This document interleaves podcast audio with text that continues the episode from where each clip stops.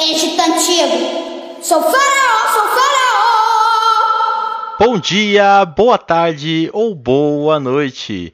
Esse é o Pode Explica História. Eu sou Eduardo e seja bem-vindo à terra do povo Kamit.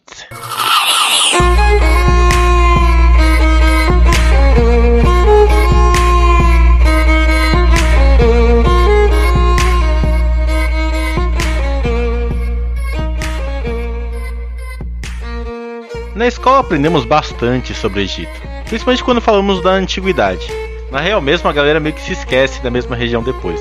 E se eu te contar que o que falam do Egito é simplesmente um nada perto da imensidão que é a sua história? Eu não estou falando do Egito moderno, não, minha gente. Eu estou falando do Egito antigo, mas tipo, muito antigo. Cleópatra, uma das mais famosas governantes do Egito, nasceu no ano 60, antes da Era Comum. Na época dela, o Egito já era bem diferente ele já tinha perdido grande parte do esplendor antigo e principalmente ele tinha se helenizado, ou seja, se tornado mais grego. Ela provavelmente andava por sobre o Egito e via as grandes pirâmides.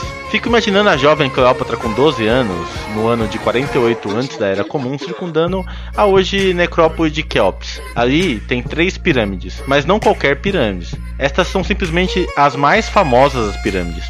Ela era a estrutura mais alta que o Homo sapiens havia feito em todo o mundo naquele momento, inclusive. As pirâmides eram túmulos do faraó Kelps, Kefren e Miquerinos, respectivamente pai, filho e neto.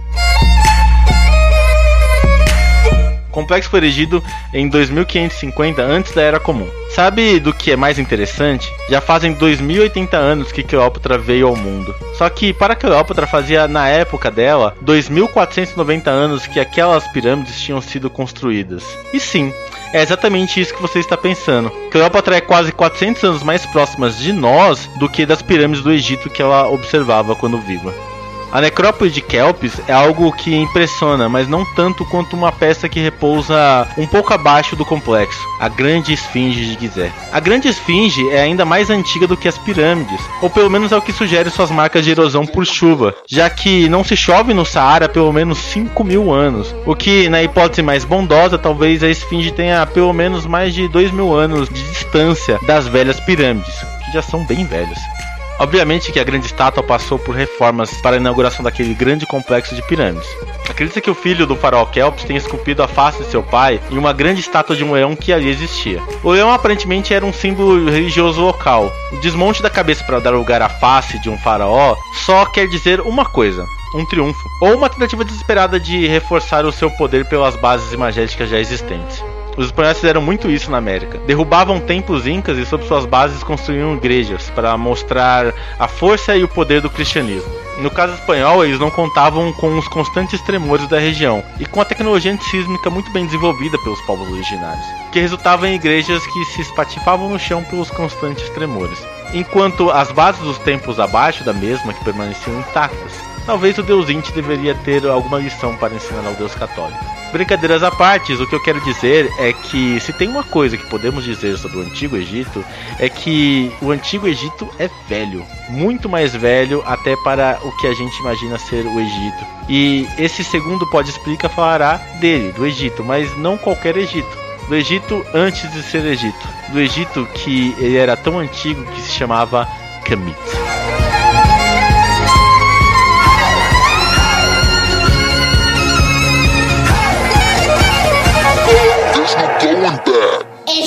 Egito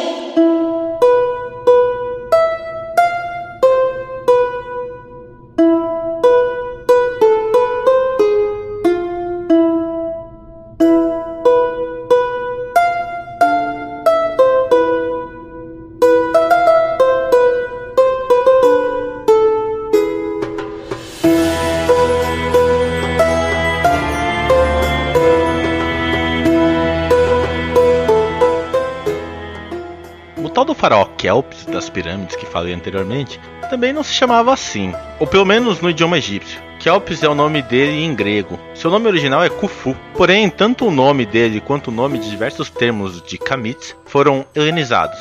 Ou seja, foram transformados em grego, como eu disse mais atrás. O Egito, para os gregos, era um lugar ao mesmo tempo que atraía e repelia. Isso porque, na visão grega, existiam os povos que praticavam das instituições de governo deles e os povos cujas instituições governamentais não correspondiam a deles. Essa divisão se florescia não simplesmente em uma visão política apenas, ela se densava em uma cosmovisão, em uma visão cultural aqueles dos quais não partilhavam dos códigos, da cultura, da inteligência e racionalidade grega, eram os não gregos, ou melhor, os bárbaros. De certa forma, gregos eram um tanto xenófobos. Acreditavam na superioridade dos teus, restando aos bárbaros a escravidão.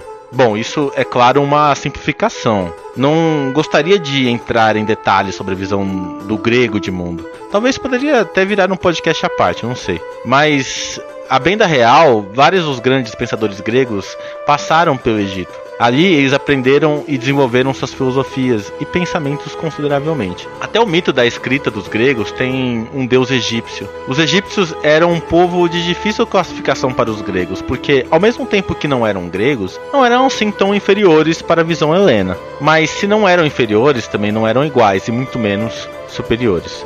Kamit bugava a mente dos gregos e por isso mesmo muito das descrições que veio para a Europa Ocidental adivinha desses mesmos gregos. Depois das conquistas de Alexandre, os dois povos praticamente se fundiram.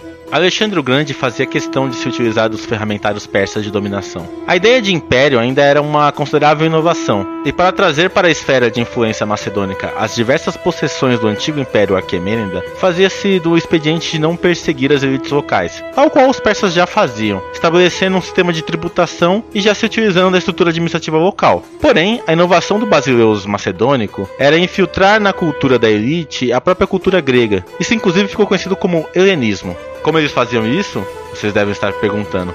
O caminho era diplomaticamente tortuoso. Ele fundava Alexandrias, nela traziam gregos ou se estabeleciam com povos do seu próprio exército.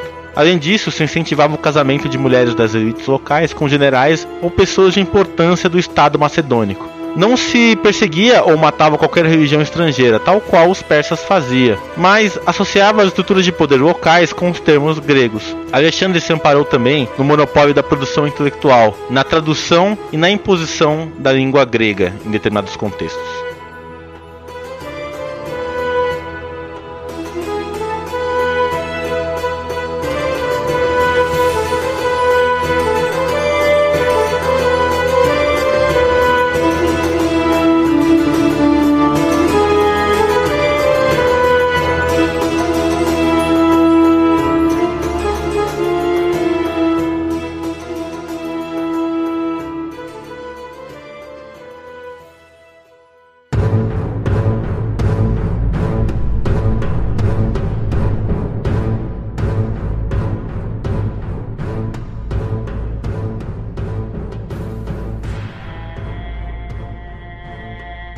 Quando Alexandre o Grande conquistou o Camite dos persas, ele fundou uma cidade chamada Alexandria. Assumiu o título de faraó e colocou um dos principais generais para se casar com uma das principais famílias de poder. Para Alexandre era importantíssimo transformar Camite em Egito. Conquistar aquelas terras era importantíssimo, uma pelo trigo que crescia em grande quantidade, outra pelo comércio do Índico, que era riquíssimo. Mas tem um outro fator que fazia parte dos planos de Alexandre e que foge muito das análises dos livros que a gente tem na escola. Camite era o maior produtor de papiro do mundo. Desde o aparecimento da escrita, a forma de produção de um apoio para marcar as letras era fundamental. Os acadianos e babilônicos desenvolveram pedrinhas de barro que, depois de aquecidas, marcavam o que se tinha escrito. Porém, aquilo não era tão prático e flexível como o que os egípcios fizeram com as fibras de papiro, uma planta muito comum tanto do delta do Nilo quanto dos rios da Mesopotâmia. Se entrelaçava as fibras de papiro e se fazia assim, isso mesmo, papiro um tipo de papel forte, flexível, que aceita muito bem a tinta. E se você fosse um intelectual, um matemático, um filósofo, um inventor, a melhor forma de você perpetuar uma ideia era escrevendo nessas folhinhas. Controlar os papiros é praticamente controlar os meios de dispersão das ideias, e parte do plano da hegemonia macedônica implicava justamente nisso. A grande biblioteca de Alexandria não foi uma obra à toa, ela tinha um objetivo estratégico. Quando da morte de Alexandre, sua morte ocorreu na cidade da Babilônia. O corpo de Alexandre foi exposto em um sarcófago de ouro que foi enchido com mel, o qual foi colocado em um caixão de ouro. Rapidamente Ptolomeu sequestrou o corpo e o levou para Mênfis, no Egito. Pela tradição macedônica, só o próximo rei pode enterrar o antigo, fazendo de Ptolomeu herdeiro direto de Alexandre. Bom, não precisava nem dizer que a artimanha de Ptolomeu não convenceu os outros generais, e a autoridade do ex-general não conseguia se fazer nas demais possessões do Império de Alexandre. Mas Ptolomeu conseguiu permanecer no Egito, mantendo seu título de faraó, inaugurando uma nova dinastia, uma dinastia helênica no Egito. Cleópatra descende de Ptolomeu. Ptolomeu, que mandou construir a grande biblioteca, e os faraós, a partir de então, vão tentar exercer a própria influência a partir da intelectualidade e da cultura. O Egito deixa de ser Kamite para se tornar Egito de fato, para se tornar helenizado.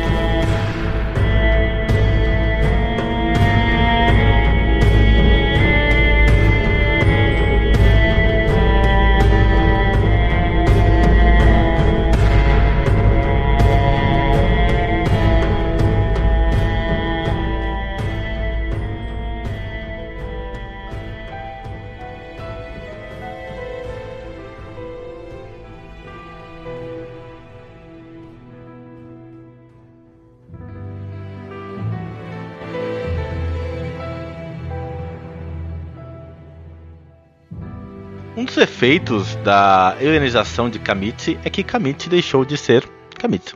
Tá, mas o que isso tem a ver? Kamiti é o designativo tanto para o país quanto para o povo, e quer dizer os negros, literalmente. Existem inúmeras hipóteses de como seriam os egípcios, isso porque a marca da região é a miscigenação. Depois da hellenização, o Egito se embranqueceu. Por isso, é difícil a marcação de cor do povo de Kamit. Quer dizer, difícil para os arqueólogos europeus da virada do século XIX para o XX. Existe uma hipótese que talvez Kamit serviria para designar o tipo de terra da proximidade do Nilo, que era muito fértil e rica em humus. Por isso, a coloração negra. Tudo bem que os nomes não quer dizer muita coisa. O PT é a partir dos trabalhadores, mas a gente sabe que lutar pelo trabalhador mesmo já deixou de ser uma coisa muito petista. Brincadeiras à parte, pensar no nomenclatura é um dos fatores de suma importância, mas a língua mesmo se altera com o tempo e com o espaço. Mas de certa forma, se o povo de Kamit se chamava de negros, é que provavelmente assim os eram. E esse é um fator fundamental para se entender a história por trás do corredor do Nilo. É engraçado notar o esforço dos etnólogos racistas do princípio do século XX em tentar colar uma imagem branca ao Egito. E meio que conseguiram até. Diz que Kamit tem a raiz etimológica de Can, associando a ideia daquele povo do corredor do Nilo ser um povo semita. O que muitos ignora é que dos filhos de Can na Bíblia, os representados como negros são os que vão para o Egito. E segundo que Kamit vem da raiz Kamit, que quer dizer negro. A língua egípcia não é de origem semita, se assemelhando muito com a língua subsaariana, tendo inúmeras similaridades com o Wolof, língua senegalesa do oeste da África subsaariana. Há de se pensar que a estrutura da realeza e seus rituais na África Negra se assemelham muito, o que indicaria a hipótese do professor Layeque de uma origem monogenética e africana da humanidade. Antes acreditava inclusive que o provável surgimento da humanidade era aos pés das montanhas da Lua, em frente aos grandes lagos, que coincide com a nascente do próprio rio Nilo. Sabe-se hoje que provavelmente a origem talvez remontaria 200 mil anos atrás, nas regiões mais baixas do Marrocos, nas proximidades de Wolof. Porém, sabemos que por volta de 150 mil anos atrás, seguramente, os únicos seres morfologicamente iguais a nós foi na região dos lagos, o que provavelmente seria significado de alguma hecatombe que dizimou grande parte dos Homo sapiens, gerando um funil evolutivo a um ponto de a espécie humana ter perigo de extinção. Isso explica muito a baixa variedade genética que a nossa espécie tem em relação às outras espécies. Acredita-se que hoje em dia que todo ser humano compartilha em média 99% do seu DNA, o que é um índice perceptível somente em espécies que ocorreram sérios riscos de extinção. Os chimpanzés, que são os parentes mais próximos da gente em questão de similaridade de DNA, apresentam uma similaridade entre si na ordem de 90%. Para critérios de comparação, um filho de dois seres humanos distintos sem familiaridade próxima pode ser mais igual que um filho de dois chimpanzés irmãos. É doido pensar isso, mas por mais diferente que somos, o substancial de nossas diferenças é fenotípica, ou seja, é só aparente, o que indicaria que, em termos civilizacionais, somos todos herdeiros dos egípcios e que as formas políticas e construções de modelos sociais descendem dali. Quer dizer, não o Egito, Egito que conhecemos, mas Kamit, e especificamente o período pré-dinástico. Não dá para dizer que todas as formas de políticas advêm do mundo faraônico, é claro. É engraçado isso, mas o mundo faraônico é muito posterior ao próprio espalhamento humano pelo Nilo e pelo Saara. Menes unificou o Egito no ano de 3000 antes da Era Comum. Isso dá mais ou menos 5 mil anos atrás. A humanidade ocupava o Nilo há pelo menos 100 mil anos atrás. E é o que aconteceu nesses 95 mil anos de história que me interessa nesse instante.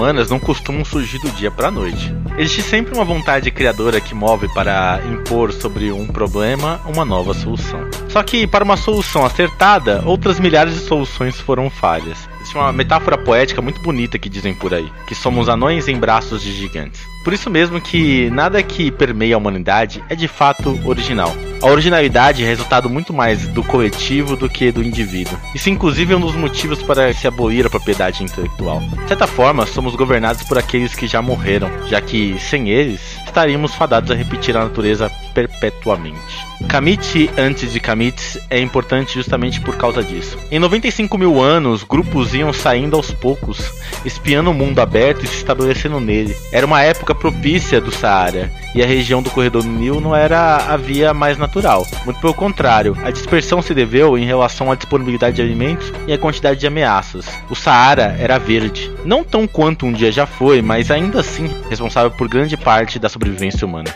Dali a humanidade se expandiu e se estabeleceu. É interessante pensar que é nesse instante que formas políticas culturais e hierárquicas iam aparecendo. Religiões, línguas, cosmos, visões. Mesmo após a invenção da escrita que ocorreu há mais ou menos 8 mil anos atrás, não se consegue suplantar esses mais de 90 mil anos sem ela. Alguns incautos costumam chamar o período da invenção da escrita em diante de história.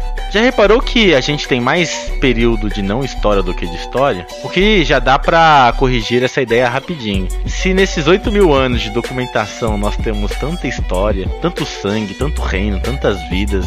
Tenta imaginar nesses mais de 90 mil anos que fez do surgimento da humanidade.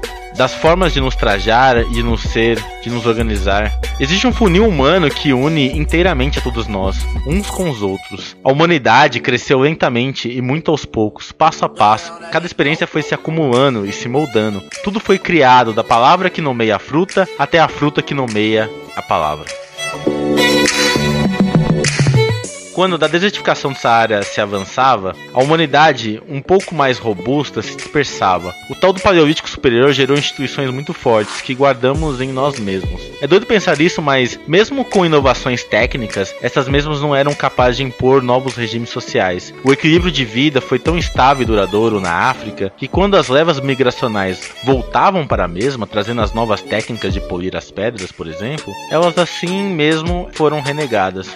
É interessante pensar como como foi a difícil introdução da pedra polida nas margens do continente africano, na medida que a mãe de todas as invenções era a necessidade. O equilíbrio humano em nosso habitat dava margem para desenvolver a cultura e não a técnica. Instituições antigas advêm de lá. A humanidade trilhava o equilíbrio de suas estruturas sociais. A humanidade era pastora de si mesma e semeava sua prole nos agrupamentos inferiores do Nilo. Dali teciam intrigas, faziam famílias, algumas ficavam grandes tais que se esqueciam até os parentescos. Quando o Paleolítico Superior, o Saara já dava caras de deserto. O corredor do Nilo se constituía com a passagem da humanidade para as regiões produtivas mais centrais da África. No podcast sobre o Rei Leão, eu falei da máxima de Heródoto que dizia que o Nilo é uma dádiva do Egito. Naquele momento eu disse que a máxima poderia ser invertida com facilidade, uma vez que as obras do Nilo e o cultivo sobre sua margem foi fundamental para a sobrevivência do próprio rio. O que digo sobre isso é algo a mais. A complexidade das obras e a baixa tecnologia exigia tanta que essa só poderia existir a partir do momento em que a própria humanidade fosse capaz de uma base cultural desenvolvida. Do problema e da desertificação se constituíram a humanidade. Quando Menés unificou Kemet, quando a ideia de Estado já era uma realidade firme, poucas obras eram tão amplamente necessárias para se construir a base daquele mundo que surgia no Nilo. Só precisávamos expandir. É interessante como a pressão sobre as mudanças climáticas que vinham acontecendo na região reforçou a experiência histórica para que ali surgisse a ideia de Estado, de governo. E aqui entramos num ponto interessante. Existe um mito muito antigo que as pessoas vivem a nos contar. A de que a civilização surgiu com o nascimento da escrita, que ser civilizado implica na produção e na reprodução do Estado, que o clamor e agora da humanidade se encontra no ápice de seu desenvolvimento, na crista que vivemos atualmente. As mudanças climáticas estão aí, tal qual a desertificação do Saara para a humanidade nascente. Será que seríamos capazes de nos unir em sincronicidade para criarmos uma nova aurora e fazermos pastores de nós mesmos? Das duas umas, ou precisamos ser uma nova civilização, já que aqui temos já não presta, ou nunca fomos tão incivilizados. Mas é